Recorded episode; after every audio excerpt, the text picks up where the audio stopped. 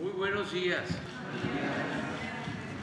Ya le- eh, ánimo, les extrañaba. ¿eh? Este, estuvimos muy bien representados por la secretaria de Gobernación, eh, Luisa María. Pero bueno, ya estamos de nuevo con ustedes. Eh, nos fue muy bien en el viaje y eh, se constató una vez más el amor, el respeto que le tienen en Colombia y en Chile al pueblo de México. Y es recíproco, nosotros también somos hermanos de esos pueblos. Por eso nos trataron muy bien.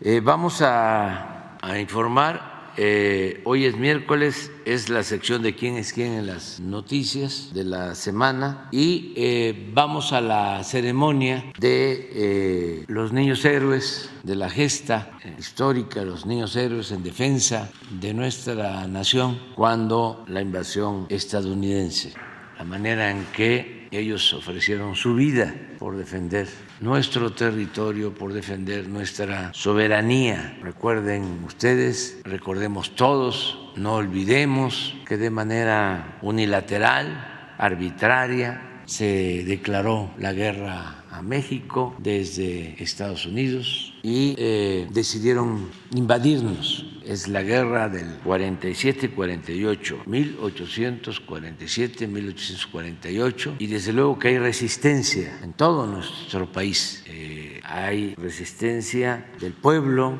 que se inscribe, se apunta para defender a la patria en lo que se llamó en ese entonces las guardias nacionales. Ese es el surgimiento de la Guardia Nacional. Y eh, en la frontera, en los puertos del Golfo, hay eh, defensa del territorio. Sin embargo, se imponen los extranjeros y antes de llegar aquí a Palacio se da eh, la defensa del castillo Chapultepec, de la escuela de los cadetes, y ellos eh, ofrecen su vida. Es un capítulo muy triste de la historia de México, porque llegaron a ondear la bandera estadounidense aquí en Palacio Nacional. Y luego se tuvo que aceptar la imposición, un tratado por el cual nos quitaron más de la mitad de nuestro territorio. Fue un gran zarpazo, un acto de prepotencia. Entonces, eso es lo que hoy conmemoramos. eh, la defensa de la patria de quienes eran niños, adolescentes y defendieron nuestra independencia, nuestra soberanía. Entonces vamos a estar eh, en homenaje eh, a los niños héroes en un momento más allá en Chapultepec y vamos a escuchar primero Elizabeth y luego algunas preguntas. No nos va a dar mucho tiempo, se los adelanto, pero a lo mejor sí, lo que consideran ustedes, consideren ustedes más importante, más relevante, ¿no? Lo podemos atender. Buenos días, señor presidente. Con su permiso, buenos días a todas, a todos. ¿Cómo están? Eh, vamos a iniciar la sección Quienes quieren las mentiras de la semana. Hoy es 13 de septiembre de 2023. Vamos con la primera. No es verdad que el gobierno de México construya o haya adquirido un submarino nuclear. Así como lo escuchan, este es el nivel de las noticias falsas que se difunden. A través de la red eh, social TikTok y otras, comenzó a circular un video y notas donde supuestamente se muestran las pruebas de un submarino nuclear desarrollado por el gobierno de México. En las publicaciones se muestran imágenes de prueba de un prototipo de submarino, pero esto no es verdad. Que el gobierno haya comprado ni quiera comprar un submarino. Es tan absurda esta desinformación que no la íbamos a exponer. Pero dado que sigue circulando, mejor dejamos claro que no existe el submarino mexicano, solo en la imaginación de quienes navegan en un mar de mentiras. Vamos con la siguiente. Esta nota eh, la creímos eh, relevante eh, sobre todo para que la gente no se deje engañar y pues es que ha se han difundido en medios de comunicación. Es que hay eh, difundieron que hay vacantes en el Banco del Bienestar, pero esto es falso. Los medios de comunicación publican muchas noticias falsas, a veces por falta de rigor periodístico, pero la mayoría de veces es de mala fe. ¿Por qué lo hacen? Solo ellos saben. Este es el caso de Infobae, plano informativo, imagen en su sección de dinero, que ha publicado desde inicios de septiembre que el Banco de Bienestar ofrece vacantes. Esto es falso. El Banco de Bienestar informó que, no hay vacantes laborales con sueldos de hasta 25 mil pesos y exhortó a la ciudadanía a no dejarse engañar con publicaciones falsas. Si vemos en la pantalla, eh, observamos los medios de comunicación que difundieron esta mentira desde principios del mes de septiembre. Vamos con la siguiente. Sergio Sarmiento ataca al presidente por decir que él, eh, él dice que eh, el presidente dice que el, que el expresidente de Chile, Salvador Allende, era un demócrata a 50 años del golpe de Estado. El señor Sergio Sarmiento nos regala esta perla, una verdadera joya. El pasado lunes 11 de septiembre escribió su columna para el diario Reforma con este mensaje. Dice Sergio Sarmiento, lo voy a citar. AMLO ha querido presentar a Salvador Allende como un mártir de la democracia. En realidad fue un autócrata que destruyó la economía y la democracia en Chile. Les vamos a dar contexto. El 11 de septiembre se cumplieron 50 años del golpe, del golpe militar en contra del presidente de Chile, Salvador Allende. Este hecho dio paso a un dolorosísimo periodo para el pueblo chileno, pues se estableció una dictadura encabezada por Augusto Pinochet. Esta etapa está plagada de asesinatos, desapariciones, represión y tortura. Dolorosísimo. Pero además, el columnista de Reforma y presentador de Noticias del Heraldo Radio tergiversó lo escrito por el expresidente Salvador Allende en su tesis de 1933, Higiene mental y delincuencia. delincuencia perdón. Cito, los hebreos se caracterizan por determinadas formas de delito, estafa, falsedad, calumnia y sobre todo la usura. Esos datos hacen sospechar que la raza influye sobre la delincuencia. Cierro la cita, pero Sarmiento utiliza la cita de manera incompleta y la saca de contexto. Muy fiel a su estilo, hay que decir. En realidad, el expresidente chileno sostiene, en oposición a las ideas del criminólogo italiano Lombroso, quien eh, vivió de 1835 a 1909, que no existen datos precisos para demostrar que la raza influye en la génesis del delito, es decir, el aspecto y el origen social, cultural o étnico. Vemos en la pantalla el texto de la tesis. Este texto, hay que decirlo, se encuentra disponible en Internet. Eh, le decimos al señor Sergio Sarmiento, hay que revisar eh, las citas antes de publicarlas impunemente. Lo dejamos ahí para que usted juzgue si hay o no mala fe de parte del columnista de Reforma. Vamos con la siguiente. Falso que presupuesto en salud se reduzca para el año 2024. Desde la presentación ante el Congreso del proyecto de presupuesto de la Federación para 2024, era de esperarse, era previsible que en medios de comunicación y la oposición cuestionara la, la propuesta, como siempre lo hacen. Pero no deja de sorprender cómo se dieron vuelo propagando noticias falsas. ¿Qué dijeron? Que si mayor deuda, que si va a haber déficit, que si se redujo el presupuesto de cultura, entre otras muchas. Ustedes vieron en redes sociales cómo intentaron posicionar estos discursos. Pero la noticia falsa que más se difundió y que intentaron posicionar como una tendencia fue la mentira de que se habría reducido el presupuesto en salud en, en más del 50%. ¿Quiénes fueron los primeros que difundieron esta noticia falsa? Bueno, pues Reforma y Joaquín López Dóriga. Ellos fueron los primeritos, se pusieron en primera fila en esparcir la noticia falsa y de ahí en las redes sociales todos la retomaron como verdadera para asegurar que se reducía el presupuesto de salud para priorizar obras. A ese nivel llegan. Pero ¿qué creen?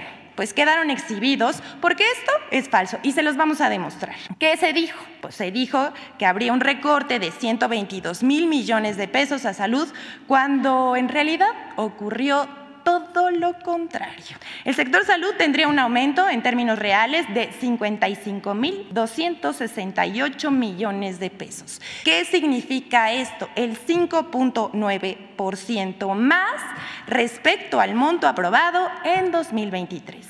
En términos absolutos, el mayor incremento se destinaría al IMSS En el presupuesto de 2023 se, destinaron 935.706 millones de pesos al sector salud. Para este año, para el año eh, que sigue, el 2024, se propone un presupuesto para todo el sector salud de 990.974 millones de pesos. Como decimos, 5.9% más. Así que no les crean, esto es falso. Y a propósito de esto, vamos a presentar la cápsula de infodemia sobre las mentiras difundidas sobre el presupuesto de 2024. Vamos a verla. Y que hay un aumento que es lógico, la verdad es que es lógico, en el gasto social. Pues es año de elecciones, es año de que ya se van. Se anunció el presupuesto 2024, donde la Secretaría de Energía recibió un aumento del 273%, mientras que la salud bajó un 55%. Todo parece indicar que se dará un golpe presupuestal al Poder Judicial, el único poder, por cierto, que ha mantenido su autonomía e independencia. Pero si es nada más la revancha del presidente y los lambiscones de los diputados que le van a dar gusto, eso me parecería una tragedia, ¿no? Cuatro partidas de mentiras sobre el presupuesto 2024 la Secretaría de Hacienda y Crédito Público presentó el proyecto de presupuesto de egresos de la Federación correspondiente al ejercicio fiscal 2024 y desde medios de comunicación y redes sociales, comentaristas proyectaron cuatro partidas de mentiras sobre el presupuesto. 1. Falso que se reduzca el presupuesto de salud. Para 2024, el presupuesto de egresos tiene contemplado 990 mil millones de pesos para el sector salud. Según datos del Centro de Investigación Económica y Presupuestaria, lo conforman 457 mil millones del IMSS, 76 mil millones del ISTE, 19 mil millones de Pemex, 96 mil millones de la Secretaría de Salud, 128 mil millones del IMSS Bienestar, 135 mil millones del Fondo de Aportaciones para los Servicios de Salud, 65 mil millones de aportaciones de seguridad social, 8 mil millones de la Sedena y 3 mil millones de la Secretaría de Marina. 2. Falso que el presupuesto 2024 será usado con fines electorales. Las becas a estudiantes, pensiones para personas con discapacidad y para adultos mayores son derechos establecidos en la Constitución Política de los Estados Unidos Mexicanos y su entrega no está condicionada por lo que no puede hacerse uso electoral de estos programas. Además, por ley, el monto de los recursos asignados para los programas sociales no puede ser disminuido respecto al año anterior, razón por la cual el presupuesto 2024 contempla aumento en estos rubros. 3. Falso que el presupuesto sea una venganza del presidente López Obrador contra el Poder Judicial el proyecto de presupuesto de egresos enviado a la Cámara de Diputados contempla un gasto de 84.792 millones de pesos para el Poder Judicial, cifra solicitada por este. Además, el presidente de la República no tiene la atribución de modificar el presupuesto del Poder Judicial. Examinar, discutir, modificar y aprobar el presupuesto del Poder Judicial es facultad exclusiva de la Cámara de Diputados, es decir, del Poder Legislativo. 4. Falso que disminuya el presupuesto para programas sociales y privilegie a Marina y al Ejército. El gasto presupuestado sumado para la Defensa Nacional y para Marina es de 331 mil millones de pesos, mientras que el gasto planeado para 15 programas sociales es de 741 mil millones de pesos, más de 990 mil millones de pesos destinados a salud. Infodemia. Como vemos, andan desatados. Pero hasta aquí la sección de hoy. Muchas gracias. ¿Es cuánto, señor presidente? ¿Qué dice el proceso? Gracias, presidente. Buenos días. Dalila Escobar, de Proceso. Primero, preguntarle eh, sobre este caso eh, que se da, este asesinato de Fernando eh, García, delegado de la Fiscalía General de la República. En Guerrero, hace unos días también el fiscal regional de Tierra Caliente, Víctor Manuel Salas, se decía que no había un patrón para que pues, el objetivo fuera ir en contra de este tipo de funcionarios. Sin embargo, también la secretaria de Gobernación nos había mencionado que, se, que tenía, estaba relacionado con el tema de los decomisos de, de algunas de, las drogas o de algunas de estas bandas delincuenciales. Preguntarle eh, cuál es, a, quién se le atribuye este hecho y cuál es entonces el objetivo que ustedes ven de lo que está sucediendo, al menos en este momento en Guerrero.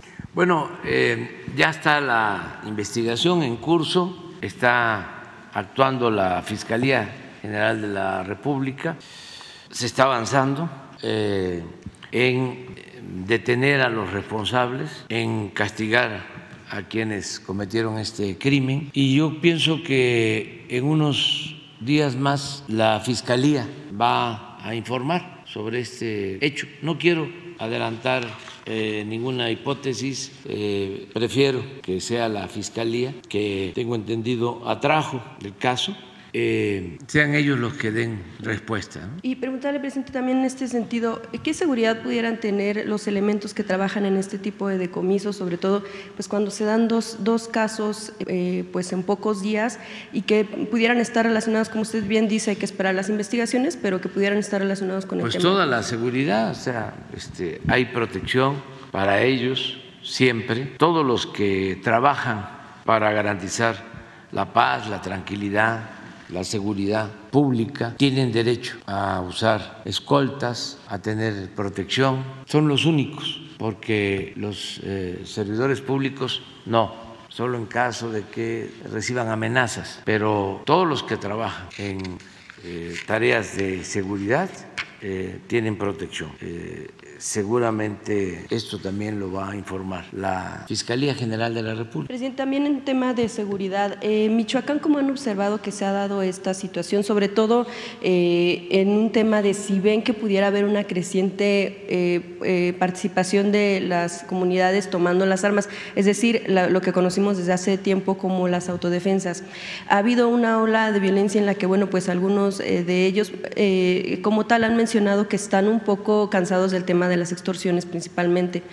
Eh, ¿Cómo van a analizar ese tema? ¿Cómo van a atender el asunto de Michoacán para evitar que resurjan o que se den más casos de los que ya conocemos de hace varios años? Se está trabajando en eso, o sea, estamos este, eh, allá en Michoacán, eh, está la Guardia Nacional y hay pues mucha presencia, detenciones, se protege a la gente y se detiene delincuentes. Ayer hubo una detención importante de delincuentes en Michoacán, en la Tierra Caliente, eh, y vamos a seguir así. Yo no estoy de acuerdo, desde el principio lo he sostenido, en la creación de estas guardias civiles, autodefensas, creo que fue un error que se cometió en su momento, que agravó más la situación. Es una obligación del Estado mexicano garantizar la paz, la tranquilidad. No se pueden autorizar estos grupos. No es correcto. Y estamos avanzando. Ahora eh, han habido casos en Michoacán,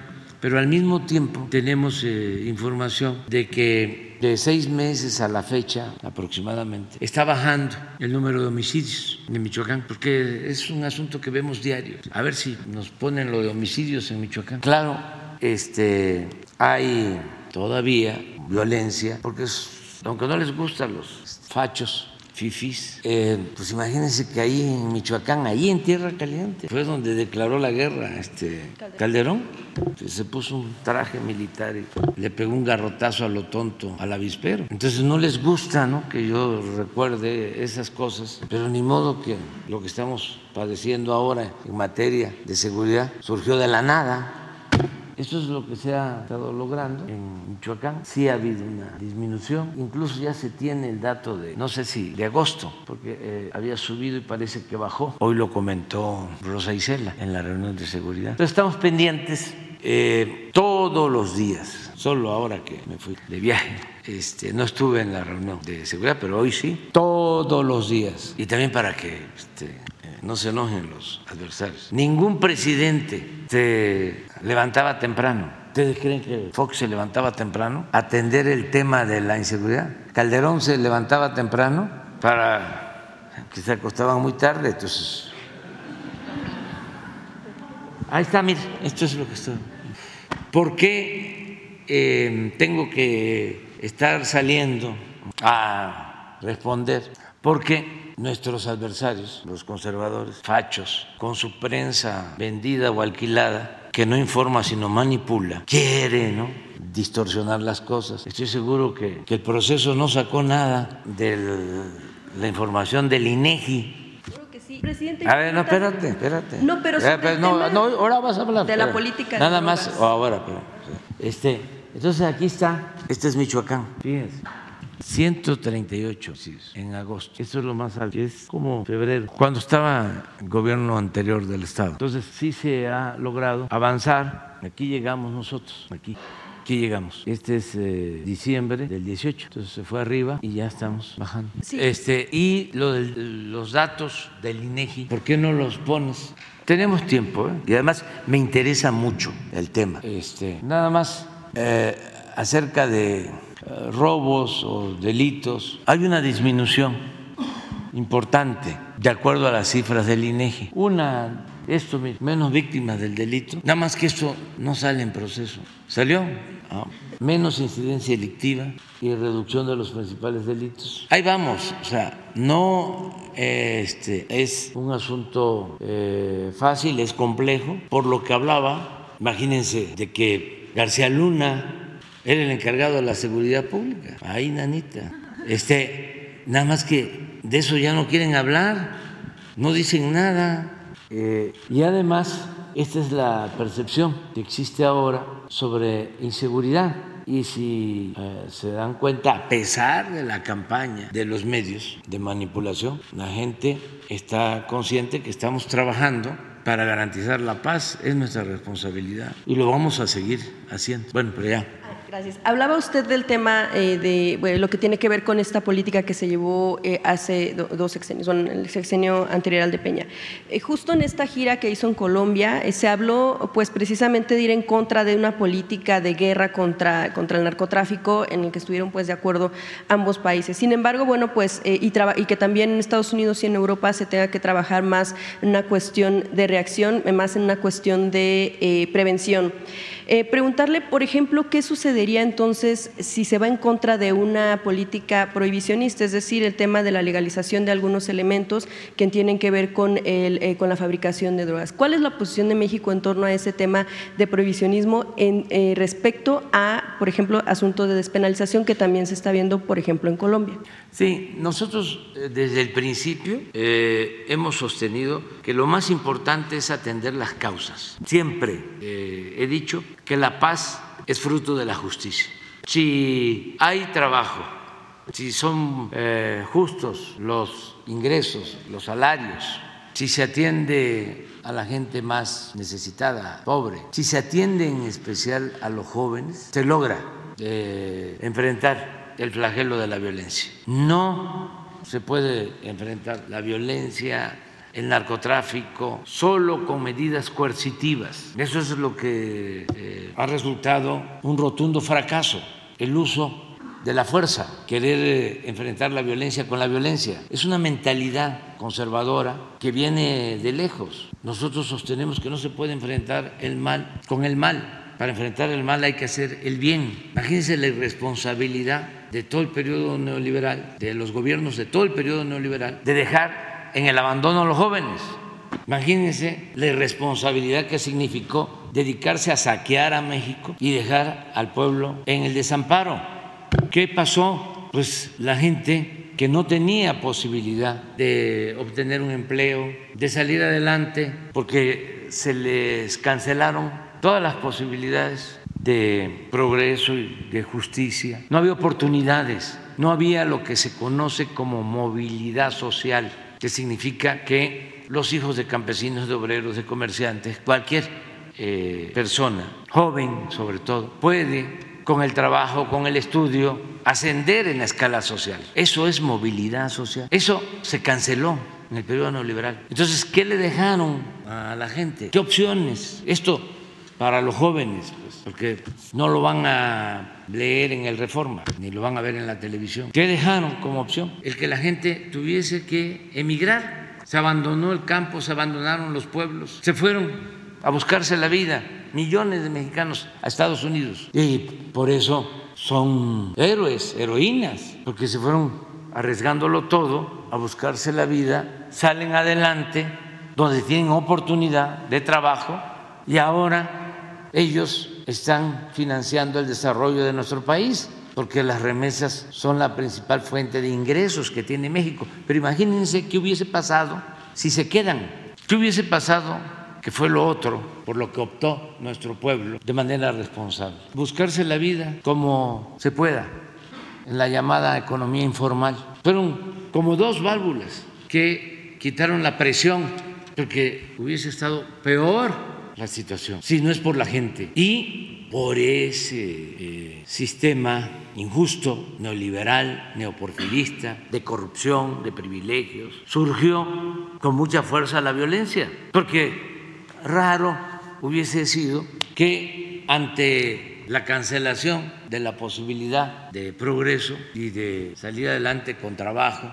con bienestar, que no hubiese habido pues este estallido de odio que todavía estamos padeciendo, porque muchos jóvenes, afortunadamente no la mayoría, tomaron el camino de las luchas antisociales. Entonces causaron un daño terrible con la política neoliberal. Estos mismos que ahora quieren regresar, estos mismos, critican, por ejemplo, lo de salud. No tienen razón. Hay más presupuesto ahora para salud. Nada más que como este, haciéndose los que no saben, no ven que ahora eh, tiene 120, 140 mil millones de pesos de presupuesto el IMSS Bienestar. No lo ven, que no tenía nada. Eso no lo ven. Y es precisamente presupuesto para atender a los más pobres, para garantizar el derecho a la salud. Pero ¿por qué están molestos los dueños de los medios? En el caso de reforma, porque pues son conservadores y salinistas. ¿Quiénes hacían los negocios en el sector salud?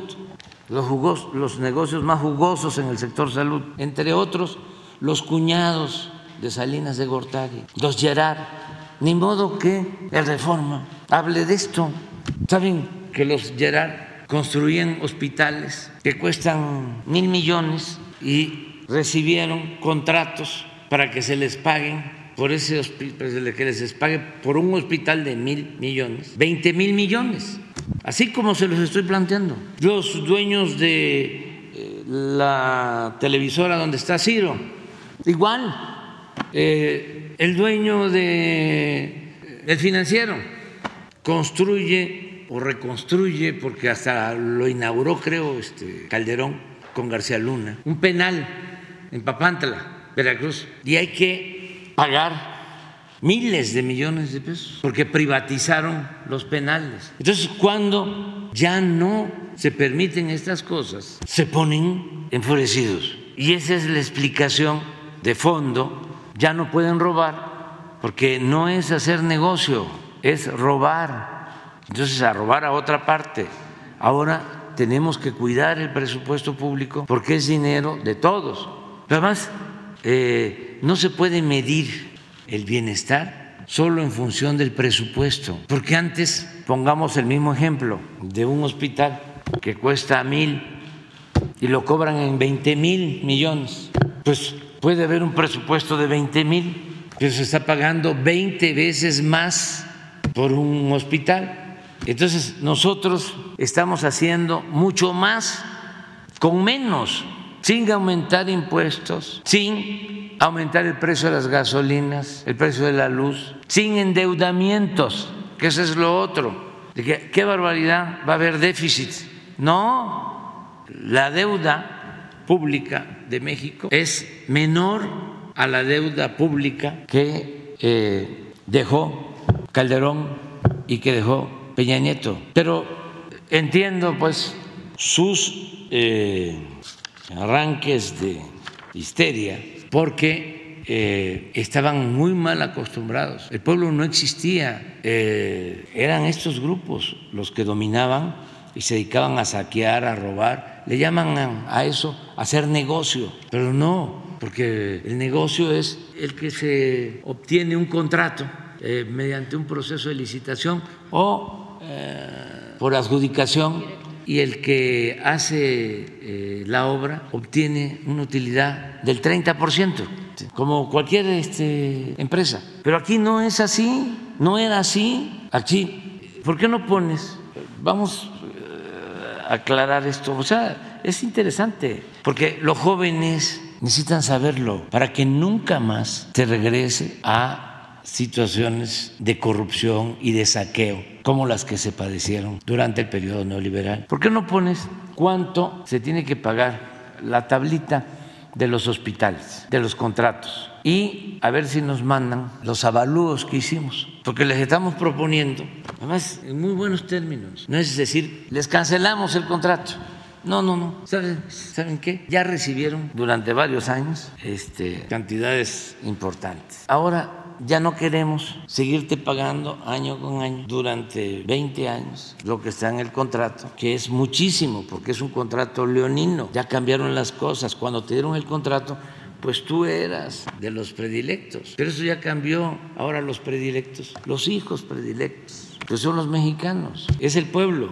Entonces, no te vamos a expropiar tu hospital, no te vamos a eh, dejar sin nada, vamos a hacer un avalúo, lo que vale tu hospital, con todos sus equipos, todo, todo, todo, todo, y te lo pagamos. Y tú tienes ahí dinero para hacer cualquier otro negocio, y te lo pagamos este, ya, en efectivo, no en abonos este, chiquitos. Este, si te lo pagamos y quedamos como amigos y en santa paz. Eh, miren esto, quita los, nombres nada más para que, a ver si lo puedes.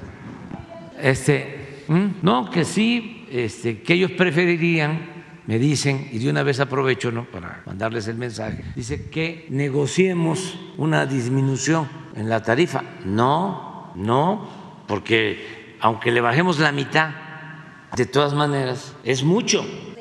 Sí, porque eh, aunque les digo, van a ver cuánto es, Mire, este es del IMSS, de Tapachula, una concesión 25 años. Vigencia del 17 al 42. Yo creo que en el 42 voy a estar este, mayor ya. 180 camas. Esto es lo que vale. 603 millones. Ya la avalúo. Aquí está, de este hospital. 603. Ya nada más para no. La otra tabla es cuánto pagamos. Por lo que vale 603. ¿Cuánto es el contrato? A ver si lo tienen. Bueno, así en todos los casos hicimos. Aquí este otro, Bahía de Banderas. Este de Mérida, del ISTE, 212. Este es más grande, de Tláhuac, del ISTE, igual del 17 al 42. Se hace el avalúo, 1.128. En total, de los nueve son 5.242. Van a ver, ojalá y encuentren la tabla, cuánto tenemos que pagar por todo el contrato al final. Es lo que les estoy planteando, 10 o 20 veces más. Entonces, si les digo quiénes son los beneficiados, van a entender el por qué tantos ataques. Bueno, y entonces ustedes, eh, ¿qué van a hacer? Entonces nada más si ustedes son mirones profesionales, ¿sí? este, yo tengo bastante trabajo como todavía para estar haciendo reportajes, ¿no?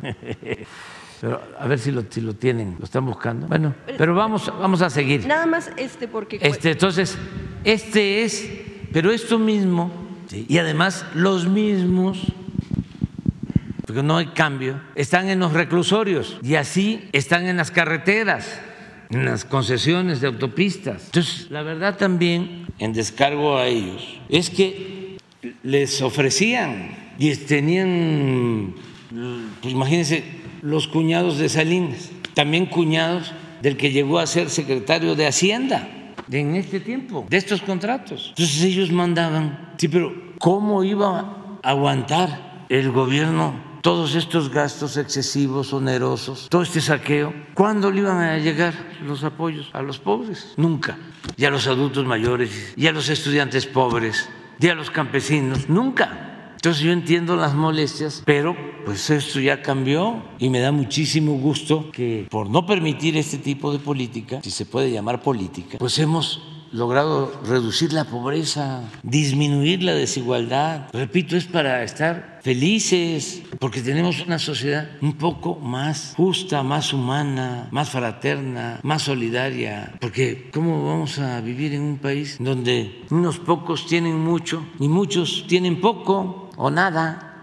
Entonces, además, agreguen que también a los de arriba les va bien a los empresarios, banqueros, porque repito el dicho campesino, choco jarocho, cuando la milpa se da bien, alcanza hasta para el pájaro. Si eh, hay crecimiento económico con justicia, si hay progreso con justicia, nos va bien a todos. ¿Qué pasa? Que estaban muy mal acostumbrados y había ese ambiente de saqueo. Gobernar era robar, privatizar era robar. Todos estos contratos son llamados asociaciones públicas privadas, APP, el tipo. Eso lo crearon, ¿saben cuándo? Durante el gobierno de Calderón, ese mecanismo, en la época en que se privatizaba todo, el agua, la basura, las cárceles, los hospitales, las carreteras, los puertos, los aeropuertos, siguiendo lo que hizo Salinas, empresas, los trenes, todo. Entonces ahora es distinto, ahora por ejemplo, la inversión pública este año es de un billón de pesos. El último año del presidente Peña fue de 500 mil millones, ahora es el doble. Aquí está. Hablábamos, si recordamos, de que eran 6 mil, más o menos, ¿no? Lo que costaban los nueve. Miren lo que tenemos que terminar pagando. Haz una suma y esto es lo que se paga anual. O haz la suma anual, casi un año, con un año pagamos los nueve. Debe ser como la mitad aquí, un poco más. Son seis mil, o sea, son dos años. Esto, cinco mil seiscientos es lo que tenemos que pagar año con año. Cinco mil seiscientos cincuenta y uno. ¿Y cuánto este, cuestan de acuerdo a la valú? Pon la, la anterior. Pero esto lo tenemos que pagar. 5.740. 5.700. En un año se paga. En un año. Se paga lo. Sin embargo, si quedaran los contratos como están, como se los dieron, esto es lo que tendríamos que pagar. Yo di, dije 20 veces, pero a ver, súmale para ver cuántas, porque a lo mejor me quedé corto. ¿Ustedes creen que eso es correcto, es justo, es moral? Máxime si los que reciben estos contratos están vinculados de una u otra forma al gobierno. Si esto es producto de influyentismo, si tiene que ver con el manejo de medios de información o de manipulación. 93 mil. Entonces, ¿cuántas veces yo me quedé cortito? 16. Ah, bueno, no, al contrario, dije 20, 16 veces. De 90 mil a 5 mil. Pero así está todo, o lo que habían dejado. Todavía falta este, seguir limpiando, pero ya eso ya va a corresponder a quienes lleguen. Depende también quién llegue.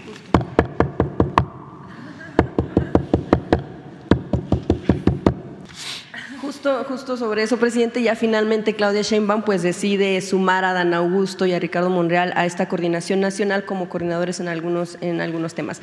Y eh, hace unos días usted también, eh, bueno, primero también saber eh, pues cuál es el mensaje que se manda a partir de estos nombramientos, sobre todo en el contexto de las declaraciones que ha dado Marcelo Ebrard. Hace unos días usted nos platicaba que se le habían cumplido las condiciones para la aplicación de la encuesta, que era pues el, el, el instrumento básico para elegir quién eh, seguiría con estos comités de la defensa de la transformación. Nos decía que se hablaba del tema de la encuesta, sin embargo, algunos de los elementos que él mencionaba que no se habían resuelto de fondo tienen que ver con que desde antes de que se aplicara esa encuesta, incluso antes de que se firmara el acuerdo aquí en el restaurante del centro de la ciudad, eh, pues ya se había dado eh, tema de favoritismo por parte de eh, gobernadores, que se había dado un tema también de utilizar recursos, por ejemplo, la Secretaría de Bienestar para favorecer a Sheinbaum y eh, que incluso eh, forzar a personas para ir a los mítines. Eso es lo que él mencionó en su momento y durante todo este proceso interno en Morena. También, bueno, ya en las últimas declaraciones que da es que va a esperar la, la resolución que le dé eh, Morena, la, la instancia correspondiente, en torno a estas denuncias para saber qué va a decidir, pero que si se da la carta de naturalización a este tipo de actos, pues él no estaría interesado en continuar.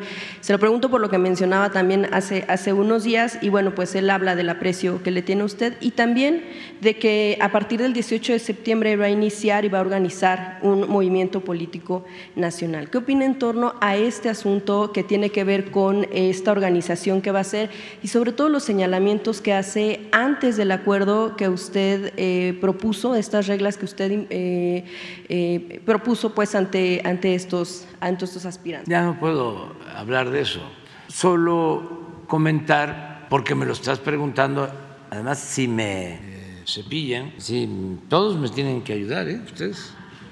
Sí, sí. Este, nada más decir que yo ya terminé, ya entregué eh, la dirección del Movimiento de Transformación a Claudia Sheinbaum, que es excepcional, extraordinaria, es una mujer con convicciones, con principios, honesta, además preparada, muy preparada. La vez pasada lo dije, yo de milagro llegué al nivel de licenciatura. Claudia tiene doctorado, pero además, y es lo más importante de todo, es una mujer con muy buenos sentimientos y honesta. Yo estoy contento.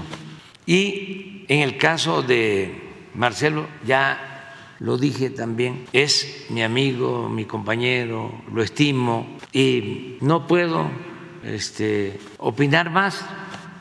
Quisieran nuestros adversarios, porque es natural, de que hubiese fractura, este, una ruptura en el movimiento. No hay eso, ni habrá, porque nuestro pueblo está a favor de la transformación. Les dejo de tarea que hagan una encuesta, pero no así tan formal, ¿no? Pregunten en sus casas o con los vecinos o en la calle, recojan los sentimientos de la gente y ahí van a tener la respuesta. Es que si están guiándose por lo que dice Claudio X González, hijo, y si le están creyendo a los conductores de radio, de televisión, a los articulistas del Reforma, pues entonces sí van a andar este, un poco, no mucho, confundidos, si le van a estar creyendo a Sarmiento. Imagínense.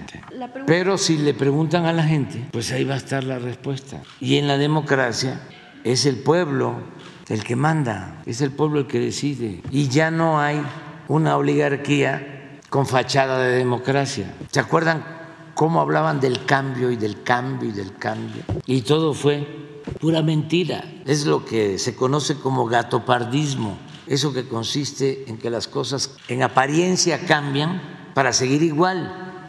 Pero eso ya pasó ya no hubo prácticas como las que hubo en el PRI. No, no, no, no, no, no, no. Este, eh, lo dije desde hace bastante tiempo. Se acabó el dedazo, se acabó el acarreo, la cargada. Todo esto que eh, hicieron nuestros adversarios durante mucho tiempo, durante siglos. Eh, lo que nosotros padecimos. Nos robaron de elecciones. ¿Ustedes creen que Calderón ganó la elección presidencial en el 2006? Ahí se los dejo de tarea. Entonces, ahí está el caso. Pues. Nada más que no se habla de eso. Eh, tienen detenido al que fue director de Pemex y en sus declaraciones sostiene que él recibió dinero durante la campaña de Eliseo Peña para pagar gastos de campaña, incluso que le dio dinero a legisladores del PAN para que votaran a favor de la reforma energética, de la privatización del petróleo. Y nada de eso es noticia, no se habla de eso en las mesas de los analistas, en los programas de televisión, de radio. No, no, no, no, no. Lo de García Luna, no, no, no, no, no, nada. No, no toquemos eso. Todo es en contra de nosotros. Por eso, pues yo estoy muy agradecido con el pueblo y por eso sostengo de que amor con amor se paga. Y la gente se ha portado muy bien y es un pueblo ejemplar Ahora que fuimos a Colombia, que fuimos a Chile, pues la gente muy contenta. Primero, por los lazos de amistad, de solidaridad. Imagínense lo que eh, hicieron los mexicanos y el gobierno de México cuando el golpe de Estado en Chile, eh, ese acto de humanismo, de darle asilo a perseguidos. Gonzalo Martínez Corbalá, embajador de México en Chile, que salía a buscar a los dirigentes perseguidos y eh, la embajada de México llena. Llegaron a ver 600 personas refugiándose y los fascistas fuera de la embajada disparando y asesinando a quienes querían llegar a la embajada de México, porque ahí estaba la protección. Eso es lo grande grande, grande, grande que tiene nuestro país para que este señor este, diga todas estas cosas. ¿no? No tiene ni idea el problema es que él no conoce la historia, no este, tiene conocimiento de lo que son las luchas sociales, eh, es un empleado de los potentados, está eh, a sueldo, escribe por encargo. Entonces, por eso todos estos disparates de algo tan profundo. El presidente Allende fue el que abrió la puerta ofreciendo su vida para que se lograra la transformación por la vía pacífica, por la vía electoral, cuando se pensaba que solo podían llevarse a cabo los cambios estructurales por la vía armada. Él nunca dejó de participar por la vía pacífica. Por eso es un crimen horrendo que se cometió, lo que hizo Augusto Pinochet, un traidor. Es una mancha, como lo dije, en Chile, que no se borra ni con toda el agua de los océanos. Porque alguien que toma las armas sabe que es vencer o morir. Pero el que lucha por su pueblo, incluso ve con respeto a sus propios adversarios y que lo hace de manera pacífica, no merece ese trato. Entonces este señor no sabe de eso, no tiene idea con todo respeto. Eh, pero es que así es el conservadurismo. Quiero aprovechar también ahora, porque eh, esta es una gran oportunidad que tenemos para eh, ir informando, orientando, concientizando, lo que nosotros llamamos revolución de las conciencias, porque lo más importante de todo es el cambio de mentalidad del pueblo. Cuando cambia la mentalidad del pueblo, cambia todo. Hace poco empezó en América Latina y en el mundo, hace relativamente poco, ¿no? toda una corriente que eh, le llaman de extrema derecha yo no coincido con eso. Todos son iguales. No hay moderados o extremistas en el conservadurismo. Decía Ocampo que el moderado era un conservador más despierto. Y siempre se dice, ¿no? Es el centro, centro derecha, es derecha, es extrema derecha.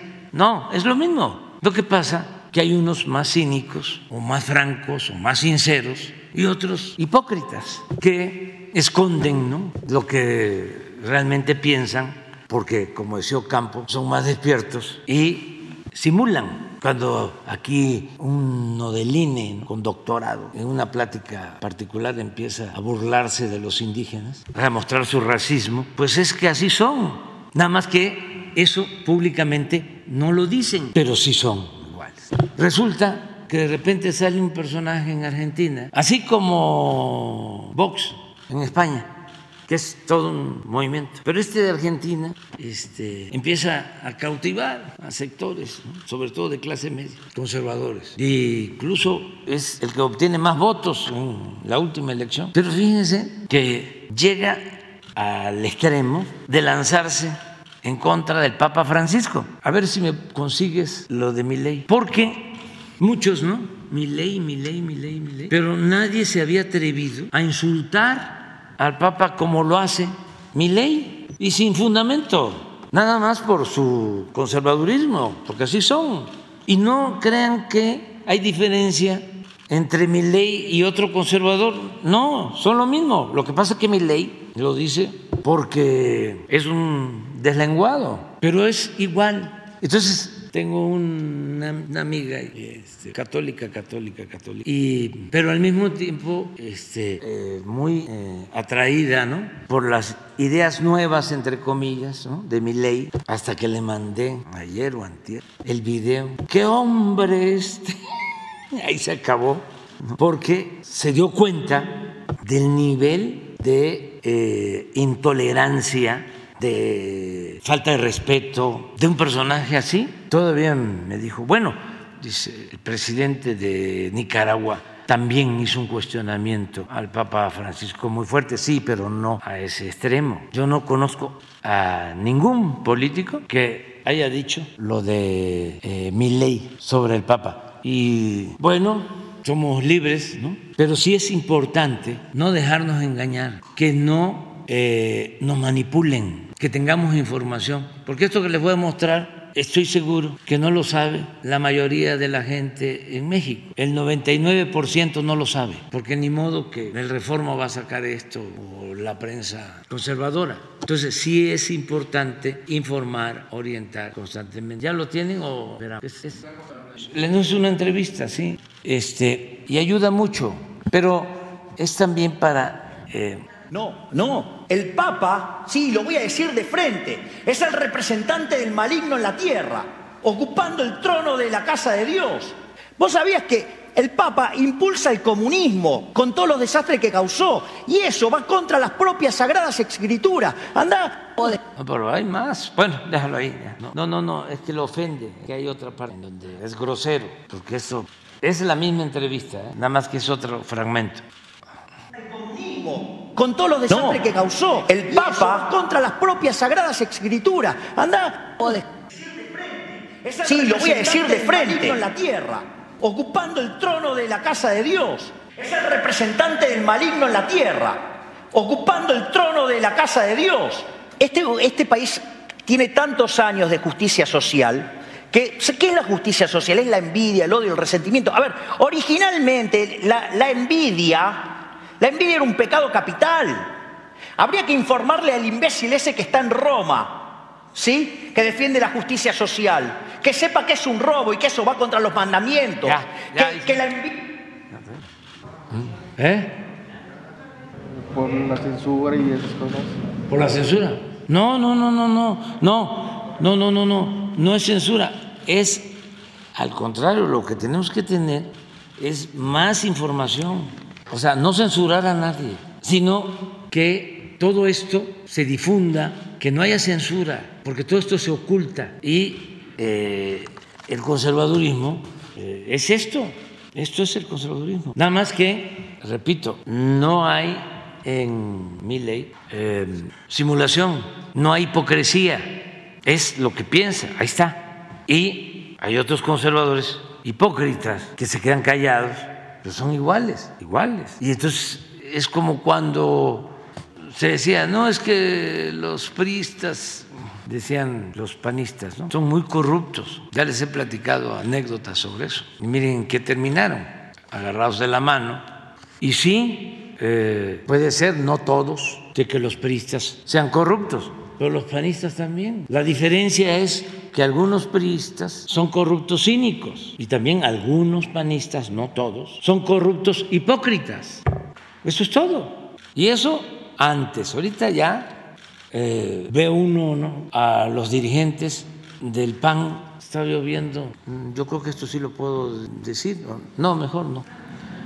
No, no, eh, de, cómo eh, sostenían una cosa, ¿no? Este, hace un tiempo y ahora ya sostienen otra. A ver, ponlo, porque no, no creo que, haya problema. Este, pon dos cosas, ¿no? Ahí nada más. Una, donde está la señora Xochitl, este, rompiendo una piñata del PRI.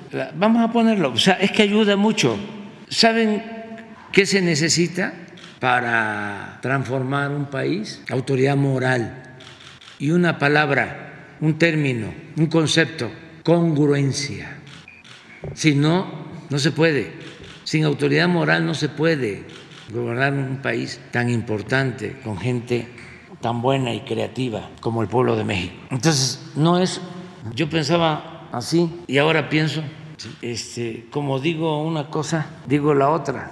¿Quién decía eso? Sí, este, no se puede. ¿La encontraron, no, verdad? Ah, sí, bueno, pues de una vez. Es bueno el debate, ¿eh? O sea, no, no vayan a decir que nos aburrimos. ¿ah? Nadie está bostezando. Lo de la tercera fila, sí. A ver, ¿Y a quién le vamos a romper la piñata? ¿A quién vamos a sacar? ¡Estás aquí! ¡Chingada al PRI! Dale. Ya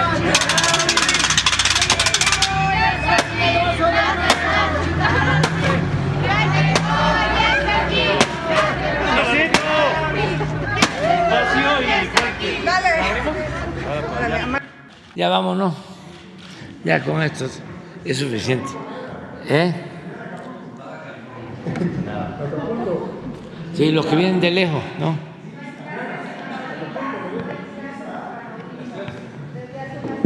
Sí. Mañana hablamos de eso.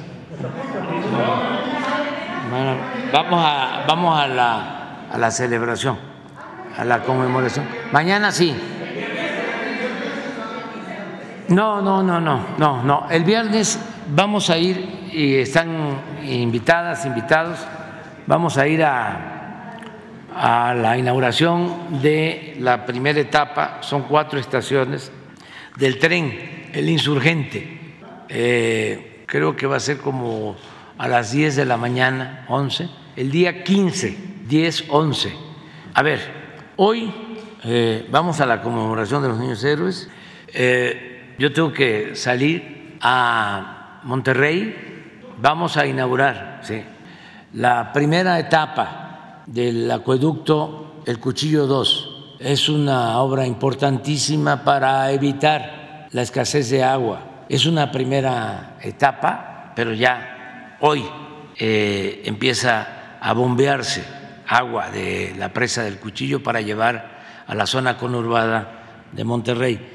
Lo hicimos en un tiempo récord, eh, nos unimos, participaron empresas de Nuevo León de la construcción. Es un acueducto de cerca de 90 kilómetros y se dividieron, creo que fueron 10 empresas, un promedio de 9, 10 kilómetros por empresa. Eh, se portaron muy bien también las eh, plantas que fabrican los tubos. Es una inversión de alrededor de 12 mil millones de pesos. Juntos, el gobierno de Nuevo León y el gobierno federal. Eh, la mitad el gobierno federal y la mitad de la inversión el gobierno del Estado. Muy bien el gobernador Samuel García, muy bien. Y sus eh, técnicos que ayudaron. Y muy bien también la supervisión técnica de los ingenieros militares, porque empezamos la obra en septiembre del año pasado y ya hoy inauguramos la primera etapa. Y ya en definitiva, que va a ir entrando eh, poco a poco en eh, función, ya está toda la tubería, está terminada. Es cuestión nada más, están también todas las bombas, es cuestión de ir eh, echando a andar todo el sistema y a más tardar en diciembre está al 100% con las nuevas centrales eléctricas, ya centrales eléctricas definitivas. Entonces voy a eso hoy, regreso, mañana es muy importante que va a tomar posición la maestra Delfina Gómez Álvarez en Toluca y voy a estar eh, en la tarde a las 6 de la tarde. Eh, el día 15 a las 10, 11 de la mañana vamos a inaugurar el insurgente, el tren. Ya están todos los trenes. Nos falta terminar un tramo de vía. Pensamos que para diciembre está toda la obra civil desde Toluca hasta la Ciudad de México. Es un tren rápido, moderno. Hoy se va perdón, el 15 se va a dar a conocer el costo, le va a ayudar mucho a la gente, sobre todo a los trabajadores, para trasladarse a la Ciudad de México. Eh, en la noche, el grito, están todas, todos invitados, todos los mexicanos, los invito, los invito eh, para la noche de eh, el grito del día 15, va a haber un festival de cerca de mil niñas y niños, artistas de los semilleros creativos. Van a empezar ellos a actuar desde las 7 de la noche y a las 10 de la noche inicia el Grupo Frontera. Grupo Frontera a las 10 y el grito es a las 11 y terminando el grito sigue el Grupo Frontera. No tan tarde, pero sí, este, va a dar tiempo para estar este, celebrando nuestra independencia. Al día siguiente, 16, es el desfile eh, y el 17 voy a hacer una supervisión ya en el tren de pasajeros de Salina Cruz a Coatzacoalcos, el tren del Istmo. Eh, y el lunes en la mañana nos vamos a volver a encontrar aquí. Bueno, mañana también. Ah, el día, el día, el día 15 sí no tenemos, que es viernes, no vamos a tener conferencia el Palacio, el Poder Judicial y el Poder Legislativo estaban invitados al grito, presidente? No, no, no. Este, nada más eh, es una representación del gobierno, del Ejecutivo, muy limitada y austera. Nada de la parafernalia de antes. ¿Viene Pero es que ya han cambiado las cosas. Este, no tenemos buenas relaciones, es público, es notorio, es de dominio público con el Poder Judicial, o sea, este, porque se han dedicado eh, a actuar en contra de la transformación. Nosotros consideramos, aunque se opine distinto, que están en contra del pueblo y que son representantes de la oligarquía, de la minoría corrupta, rapaz, son como representantes de la delincuencia de cuello blanco y en algunos casos también de la otra delincuencia. No todos, pero sí este, predominan, porque hace falta una reforma en el Poder Judicial. Son de las cuestiones que quedan pendientes, ya no me dio tiempo, ya este, habría que hacerlo si el pueblo lo decide, cuando entre el nuevo Congreso, para que sea el pueblo el que rescate, recupere al Poder Judicial, que se elijan los jueces por el pueblo, que el pueblo elija a los magistrados, que el pueblo elija a los ministros, para que entonces sí sea Suprema Corte de Justicia y haya un auténtico Estado de Derecho, no un Estado de chueco. Entonces nos vemos. Sí. sí.